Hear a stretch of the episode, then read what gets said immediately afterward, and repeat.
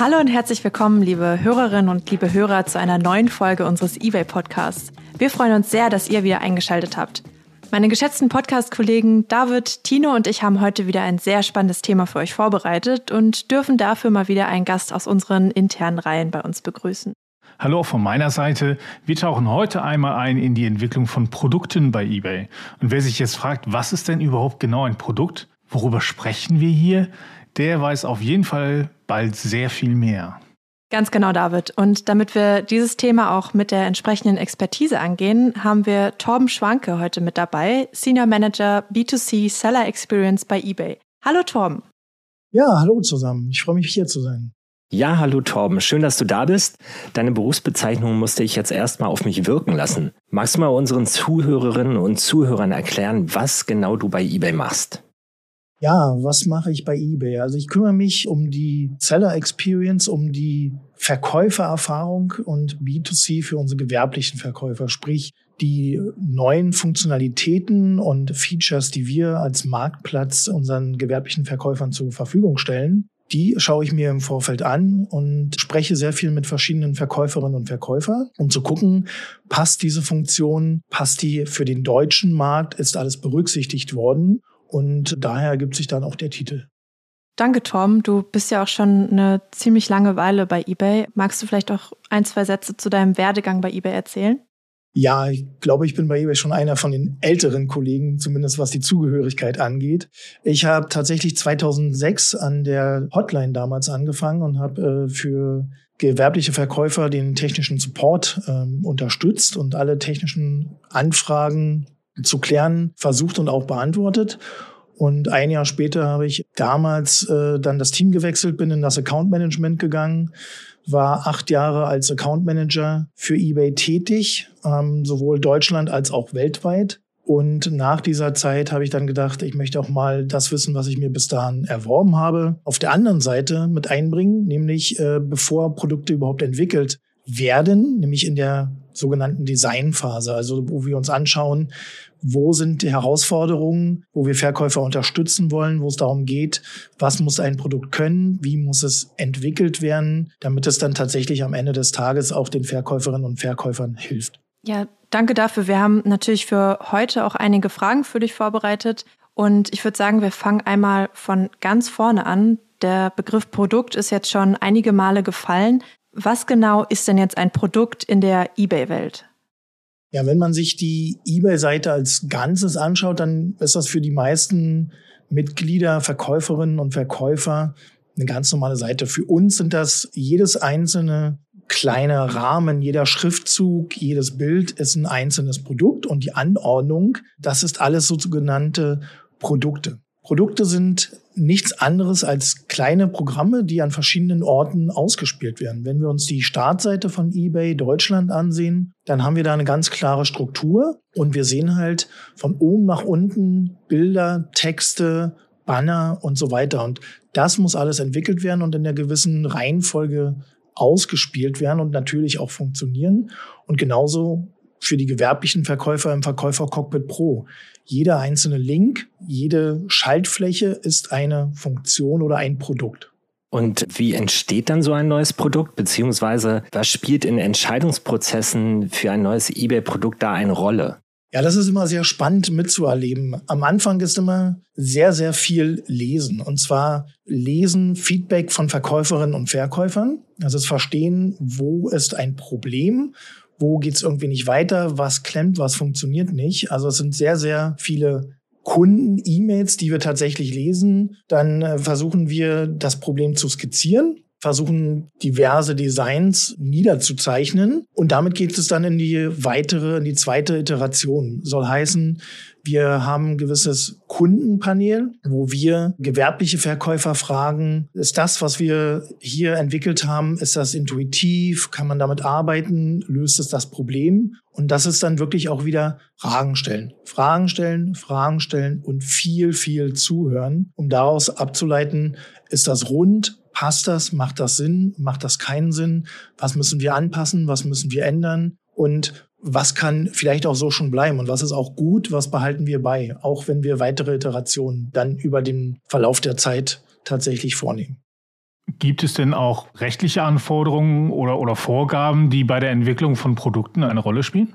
Die gibt es in der Tat, rechtliche Anforderungen. Ich glaube, gerade so ein Schmerzwort, ja, wenn man das so sagen kann, für viele Verkäuferinnen und Verkäufer, aber natürlich auch für uns als Marktplatz. In den äh, letzten 24 Monaten sind viele Anforderungen für gewerbliche Verkäuferinnen und Verkäufer hinzugekommen und auch für uns als Marktplatz. Und da müssen wir natürlich schauen, wie bekommen wir alles hin, wie bekommen wir alles den rechtlichen Anforderungen entsprechend hin, aber natürlich auch die Fristen, die dahinter hängen. Und das macht die Sache teilweise auch recht schwierig, bestimmte Fristen einzuhalten. So ein Entwicklungszyklus ist nicht irgendwie, dass man sagt, okay, jetzt bauen wir was Neues und dann haben wir das in vier Wochen auf der Seite, sondern wir sprechen teilweise von Vorlaufzeiten von sechs, neun oder auch zwölf Monaten. Ja, das liegt einfach an der Komplexität der Seite, aber auch der Sache an sich. Du hattest jetzt schon angesprochen, dass sehr viel gelesen wird, eben rechtliche Anforderungen eine Rolle spielen. Aber was ist denn alles insgesamt notwendig, damit ein Produkt überhaupt dann online gehen kann?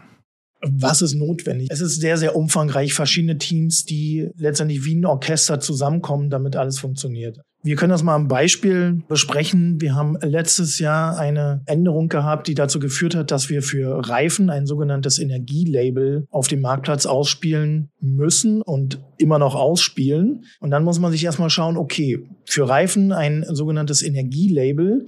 Wie muss dieses Label aussehen? Was sind die rechtlichen Anforderungen?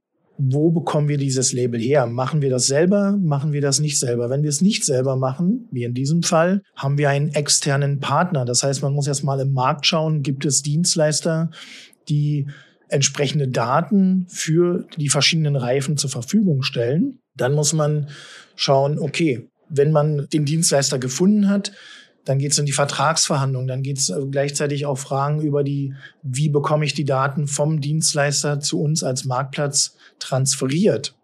Mache ich das täglich? Mache ich das stündlich? Man ist sehr viel zusammenarbeiten mit Produkt, unseren Entwicklerteam, die weltweit verteilt sind und sitzen.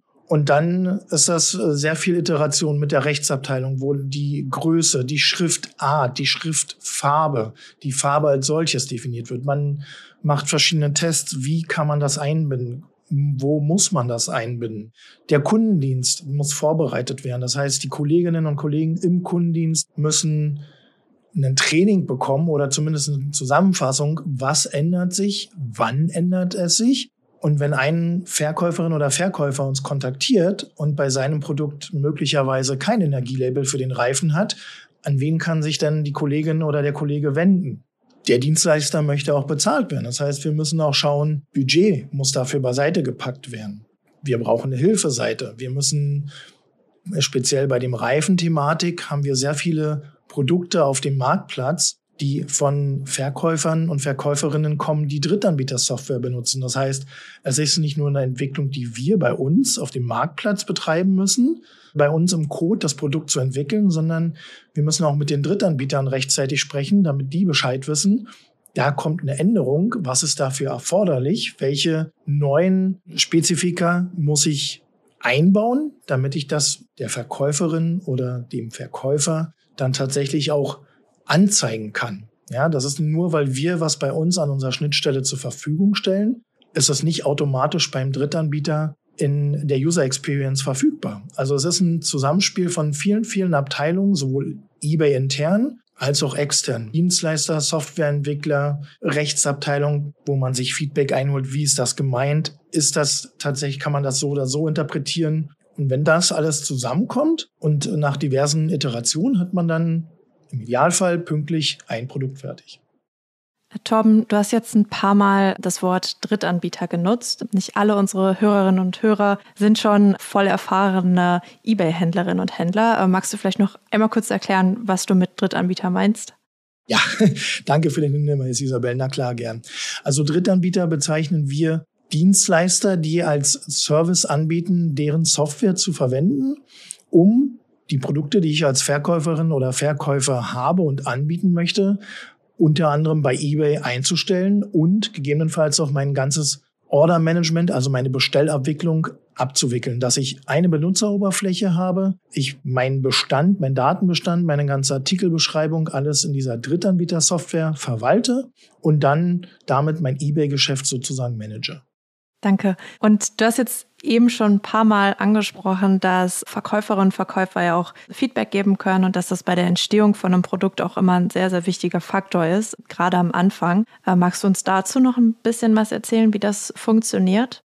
Ja, also am Anfang haben wir, ich sag mal, wirklich oftmals ein weißes Blatt Papier und schauen, wo wollen wir hin, wo wollen wir den Marktplatz weiterentwickeln oder alternativ, wir schauen in das Feedback ganz gezielt rein und gucken uns an, was sind denn die 10, 15 größten Treiber, wenn in Bezug auf Volumen, wo ist der Schmerz der Verkäuferinnen und Verkäufer am größten? Was müssen wir entwickeln? Was muss geändert werden? Und das sind dann auch Sachen, wo wir sogenannte Seller Councils haben, wo wir mit Verkäufern schon und Verkäuferinnen schon sehr lange zusammenarbeiten um einfach mitzubekommen, das Ohr nah am Markt haben. Was muss sich ändern? Was müssen wir als Marktplatz ändern? Welche Funktion muss weiter ausgebaut werden? Welche Funktion passt gar nicht für den deutschen oder europäischen Markt? Und es ist halt immer wieder sich zu hinterfragen. Es ist nicht, dass ich ein Produkt baue, in den Markt bringe und danach ist es fertig, sondern nachdem ich ein Produkt angeschaltet habe, dann geht sozusagen die zweite Phase los, nämlich wirklich das Ohr am Markt, an den Verkäuferinnen, am Verkäufer, aber auch am Kundendienst haben, um zu schauen, was ist denn die Rückmeldung? Ja, was für ein Feedback kommt denn rein? Was müssen wir dann noch ändern? Torben, dann bleiben wir doch noch mal ganz kurz beim Thema Feedback. Wie können Verkäuferinnen und Verkäufer überhaupt Feedback geben? Ja, spannende Frage. Wie kommt Feedback zu uns? Also natürlich ganz klar, wir haben sehr, sehr großes Ohr bei unseren Kolleginnen und Kollegen vom Kundendienst. Ja, die sind für uns äh, wirklich Gold wert, weil die sind, kann man wirklich sagen, an erster Stelle. Ja, die haben täglich Kontakt mit den Verkäuferinnen und Verkäufern, sei es per Telefon, per Chat, per E-Mail. Da bekommen wir sehr viel Rückmeldung, Informationen, Ideen, Input. Wir haben aber auch auf der Seite selber, sei es, wenn ich eingeloggt bin, im Verkäufer Cockpit Pro beispielsweise, auf den verschiedenen Tabs oben rechts findet sich ein Kommentarfeld. Darüber kann ich auch Kommentar geben. Und diese Kommentare, die kommen bei uns an und die werden auch gelesen. Ja? In Deutschland ist es etwas schwieriger, da sind wir ein etwas kleineres Team. Wenn man es in Englisch macht, da gibt es dann deutlich mehr Kolleginnen und Kollegen, die das lesen können. Aber das hilft letztendlich uns als Marktplatz, uns weiterzuentwickeln. Jetzt hast du schon mal gesagt, dass so ein Produkt, wenn es einmal da ist, dann nicht fertig ist, sondern dann immer wieder, also quasi die nächste Phase startet. Wie kann ich mir das vorstellen? Gibt es da feste Update-Zyklen oder ist es abhängig davon, je nachdem, wie viel Feedback ihr bekommt oder ob ihr die Notwendigkeit seht, dass dann ein Update gemacht wird, weil vielleicht rechtliche Anforderungen sich ändern oder insgesamt sich bei eBay auch was geändert hat? Wie, wie läuft das quasi, wenn ein Produkt da ist und dann vielleicht mal aktualisiert werden muss? Also die Reihenfolge ist immer abhängig natürlich, a, welch, um welches Produkt geht es denn? Und wir sind natürlich stets bestrebt, alle Produkte zu aktualisieren. Nun haben wir genauso wie alle Firmen dieser Welt nur eine begrenzte Kapazität und dann schaut man sich an, wo drückt der Schuh denn am meisten? Was sind die Prioritäten, die wir als Firma haben? Und danach wird dann auch entsprechend priorisiert, was gehen wir als erstes an. Wenn wir beispielsweise ein neues Produkt haben, wenn wir bei dem Reifennebel bleiben, dann schauen wir, sind die rechtlichen Anforderungen erfüllt? Funktioniert alles, wie es soll? Machen verschiedene Stresstests, gucken uns die Seite hoch und runter an auf allen Endgeräten, die es gibt, sei es auf Smartphones, Tablets, Computer. Und wenn das alles passt, dann sagen wir, okay, Haken hinter, nächste Projekt. Und wie stark spielt das Feedback von Verkäuferinnen und Verkäufern hierbei eine Rolle bei der Weiterentwicklung, bei der Aktualisierung? Du hast gerade diesen, die Stresstests beschrieben, aber die macht ihr ja wahrscheinlich selber. Also die Stresstests machen wir im Vorfeld selber. Wir testen tatsächlich alle Funktionen durch auf allen Sprachen und auch verschiedenen größten, gängigsten Browsern, auf verschiedenen Endgeräten. Da gibt's intern auch immer verschiedene Testszenarien, wo Kolleginnen und Kollegen mit eingeladen werden, was äh, eine super spannende Sache ist. Natürlich ist aber auch das Feedback, ich kann es gar nicht oft genug sagen, weil davon leben wir letztendlich. Ne? Also wenn eine neue Funktion nicht funktioniert oder wenn irgendwas bei uns auf der Seite mal kaputt gehen sollte, die Verkäuferinnen und Verkäufer genau genauso wie auch die Käuferinnen und Käufer, die merken das meist als erstes und kontaktieren uns. Ja, und dann ist es wichtig, wirklich zu schauen, okay, was ist kaputt? ich muss es erstmal verstehen. Im Idealfall kann ich es nachvollziehen, reproduzieren. Und dann geht's, ich sag mal, ja, an, an die E-Mail beziehungsweise an Gespräche mit den Kollegen, hauptsächlich in den USA, wo unsere größte Entwicklungsabteilung sitzt, um die Sache zu reparieren, gegebenenfalls irgendwas Neues, was angeschaltet wurde, auch wieder abzuschalten. Also es kommt durchaus vor, dass durch neue Produkte was Älteres entweder beschädigt worden ist oder kaputt gegangen ist. Also das lässt sich gar nicht ausschließen bei der Größe, die wir als Marktplatz haben. Und was passiert, wenn wir jetzt bei so einer Weiterentwicklung oder Aktualisierung haben wir jetzt meinetwegen als eBay interne Kennzahlen, die super aussehen, aber das Feedback der Verkäuferinnen und Verkäufer ist nicht gut. Zum Beispiel Akzeptanz eines neuen Produktes, ob das halt eben erstmal gut ist. Durchaus. Also wir haben für alle Funktionalitäten, alle Produkte, Features, die wir anschalten, haben wir Kennzahlen, wo wir uns ganz genau anschauen, wie ist denn die Akzeptanz, wie wird das Produkt angenommen, führt es zu dem Erfolg, den wir uns vorgestellt haben, passen die Zahlen. Und da kann es durchaus auch vorkommen, dass die Rückmeldung von der einen Seite, beispielsweise von Verkäuferinnen und Verkäufer, extrem negativ ist und auf der anderen Seite Käuferinnen und Käufer diese Änderung total begrüßen. Ja, wenn wir jetzt mal etwas länger zurückschauen, also sagen wir mal diverse Jahre nach hinten schauen in die Vergangenheit, dann haben wir damals den kostenlosen Versand eingeführt für viele Produkte. Verpflichtend. Und das war eine Änderung, die hat weder den Verkäuferinnen noch Verkäufern gefallen. Die war für uns als Marktplatz diese Änderung, dieser Mindshift, der stattfinden musste, weil das eben die Käufererwartung war, war der ja, damals extrem hart und brutal. Alle Metriken haben gesagt von Verkäuferinnen und Verkäufern, stoppt es, ja, ähm, wir hören sonst auf, wir machen es nicht weiter, das funktioniert nicht.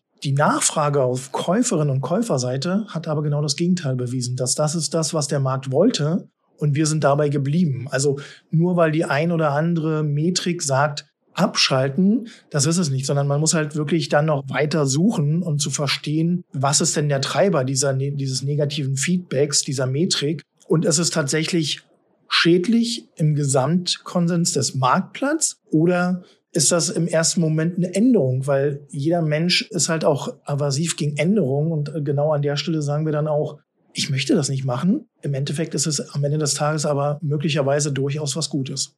Jetzt hast du schon gesagt, was passiert, wenn wir was starten und das kommt nicht so gut an. Was ist denn, wenn wir etwas ändern müssen oder was Neues, ein neues Produkt auf den Markt bringen müssen, weil es auch rechtliche Anforderungen gibt? Ich kann mir vorstellen, da sind wir noch weniger in der Lage, was zu tun, wenn da sehr viel negatives Feedback kommt. Wie können wir da auch oder wie arbeiten wir hier, um die Händlerinnen und Händler auch vorab mitzunehmen, damit es vielleicht auch da besser läuft?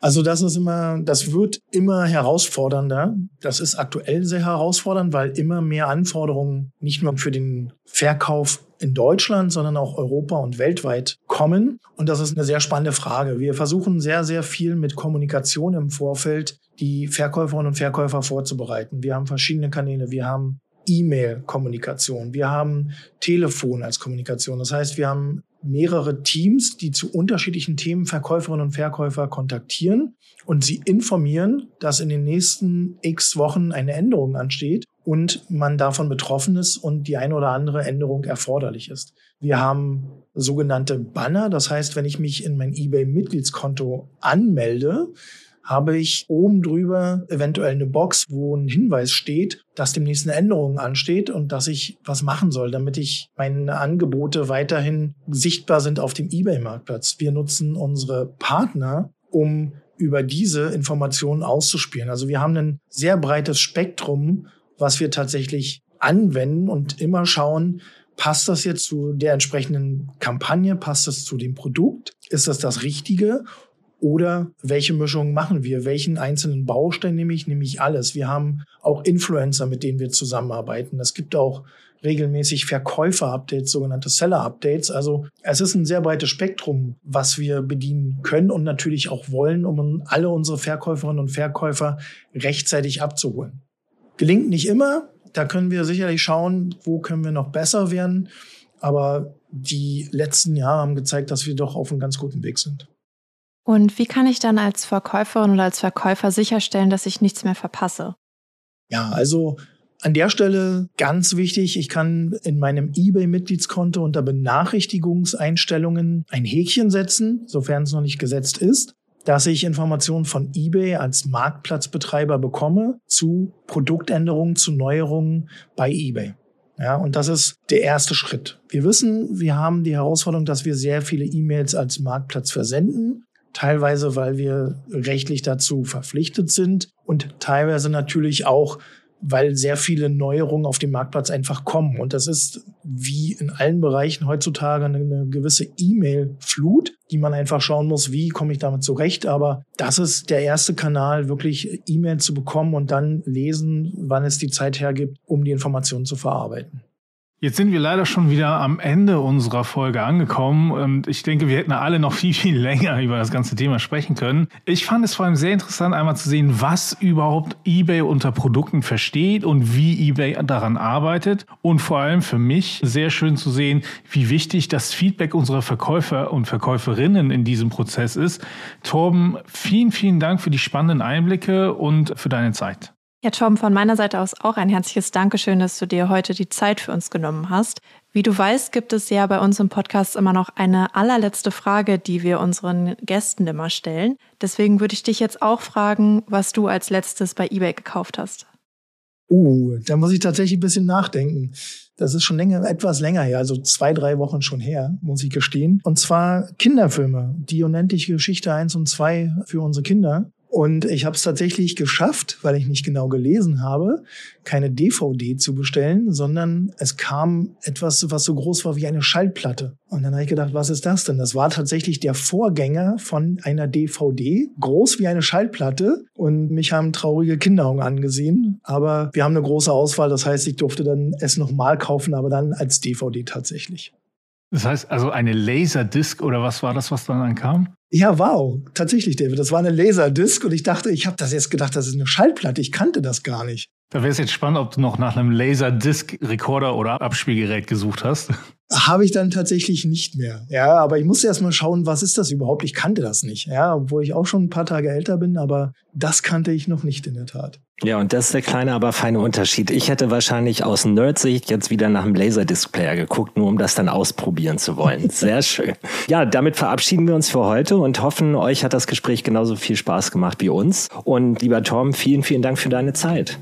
Ja, danke euch vielmals. Ansonsten hinterlasst uns natürlich gerne Feedback in unserer Community. Wir freuen uns immer, wenn ihr den Podcast auf der Podcast-Plattform eures Vertrauens abonniert oder auch bewertet. Und ansonsten würde ich sagen, bis zum nächsten Mal. Tschüss. Tschüss. Tschüss. Tschüss.